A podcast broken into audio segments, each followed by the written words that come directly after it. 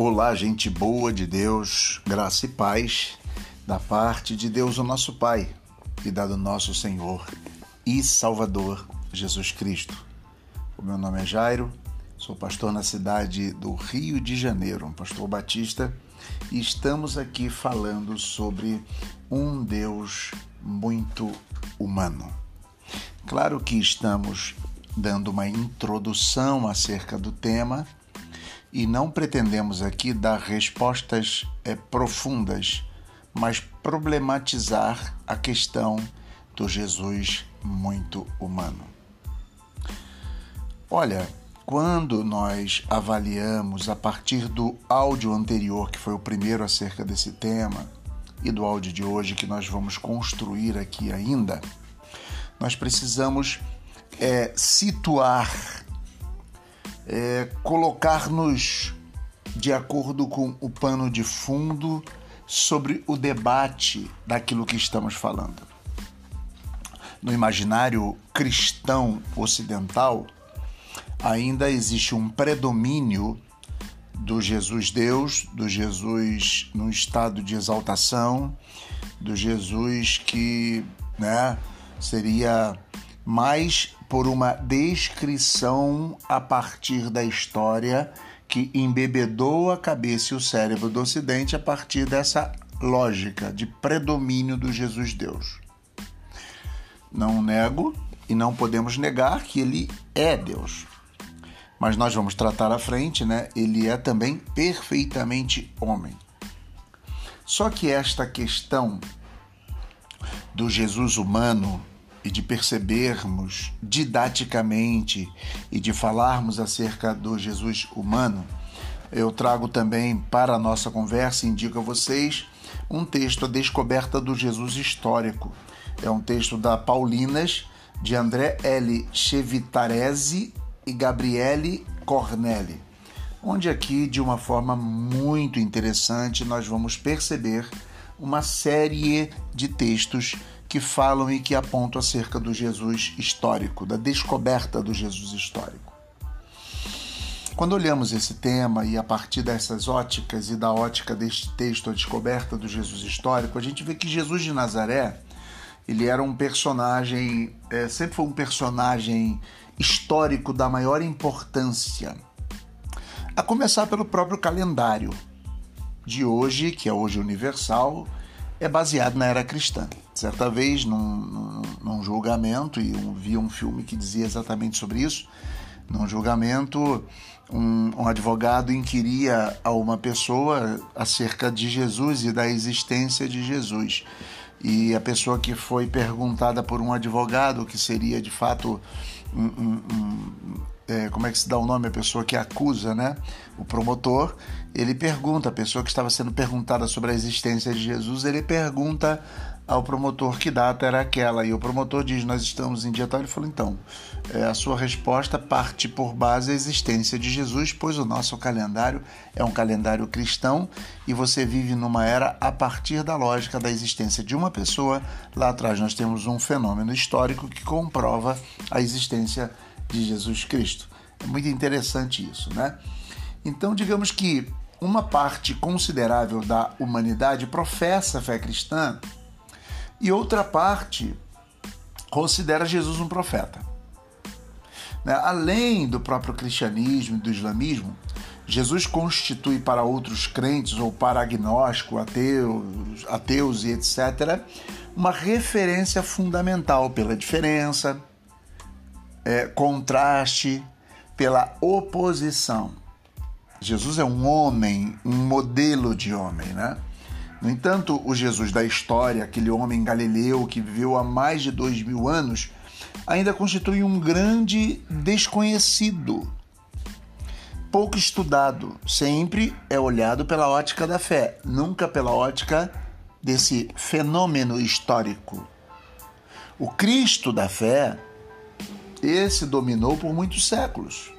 As reflexões sobre este homem de singular significação foi sempre pela ótica da fé.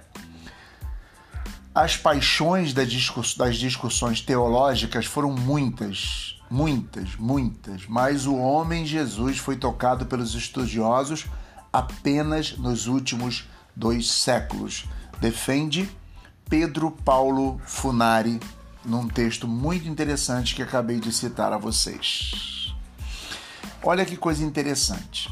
É preciso olhar né, isso tudo e perceber que existe ainda um caminho que já foi percorrido, que está sendo percorrido e que ainda precisa ser percorrido no conhecimento desse Deus muito humano, desse Jesus histórico. Né? John Dominique Crossan ele, ele aponta numa direção de que o contexto, né, ou matriz dentro do qual se reconstrói o Jesus histórico e o cristianismo antigo é, desenvolveu-se em três camadas. Então, John Dominique Crossan diz que estas três camadas, cada uma é não excludente, mas cada uma sempre incluindo a antecessora, tá? Através de dois milênios de interpretação cristã. Olha, a primeira questão que o John Dominique Crossan aponta em primeiro lugar, Jesus só foi compreendido dentro e a partir do próprio cristianismo. Dentro do Novo Testamento, também na oração e meditação cristã, na lenda, na tradição, na arte, na liturgia. Agora, a segunda coisa que ele diz e que compreende também a primeira e que, é, digamos, que também abarca a primeira, é que em seguida, especialmente depois, do século II, ou melhor, desculpa, depois da Segunda Guerra, né, forçou-se é, apenas, não apenas é, é, um respeito ecumênico, mas também uma precisão histórica entre o cristianismo e o judaísmo contemporâneos. Essa matriz contextual foi ampliada de modo a interpretar o Jesus histórico e o cristianismo que nós conhecemos como cristianismo antigo, dentro do cristianismo no interior do judaísmo, especialmente para aquele traumático primeiro século depois de Cristo. Ou seja, num primeiro momento, de acordo com John Dominique Crossan, Jesus é percebido e se desenvolve um conhecimento de Jesus apenas dentro do cristianismo e em todas as questões que abarcam o cristianismo, como liturgia, arte, tradição, lenda, meditação e por aí vai. O Cristo da fé. No segundo momento, pós Segunda Guerra, se percebe, principalmente por causa da matança dos judeus e do problema lá com Hitler, a uma releitura do cristianismo, uma releitura do Jesus histórico agora no interior do judaísmo. Olha que coisa interessante. E a terceira coisa que o Dominique Crossan coloca para gente é que, em especial ao término do século XX e início do século XXI, estende-se, é, é, é, é, entende-se que o contexto completo para o Jesus histórico e o cristianismo antigo é, seja enxergar, enxergá-los dentro do cristianismo, no interior do judaísmo e este, por sua vez, dentro do Império Romano.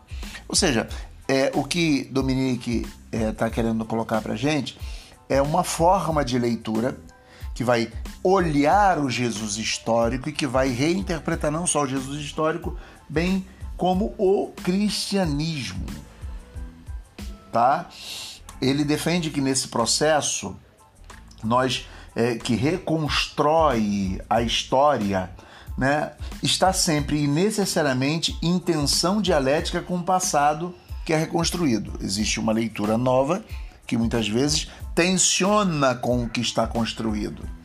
Isso naturalmente é o porquê de uma definição né, que esse autor vai dar de é, num texto que ele escreve muito famoso, O Nascimento do Cristianismo.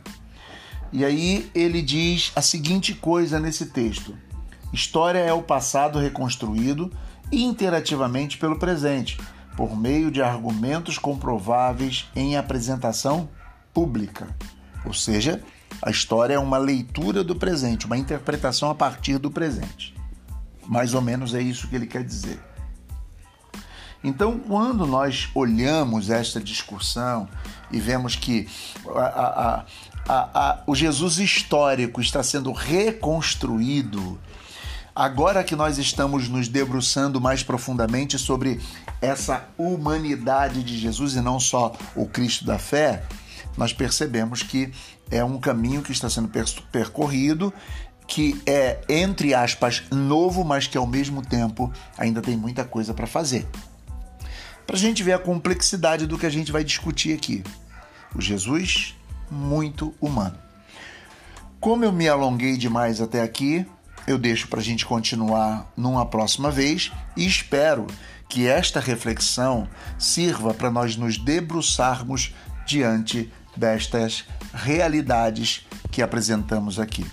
E deixo como indicação para vocês não só a leitura do texto do nosso querido Frei Beto, Um Deus Muito Humano, que deu, deu, deu, deu tema ao que a gente está falando, bem como a descoberta do Jesus histórico de André L. Chevitarese e Gabriele Cornelli. Mando a foto para vocês e espero que vocês possam realmente refletir comigo sobre esse Jesus histórico. Um grande abraço, Deus abençoe, fique na paz.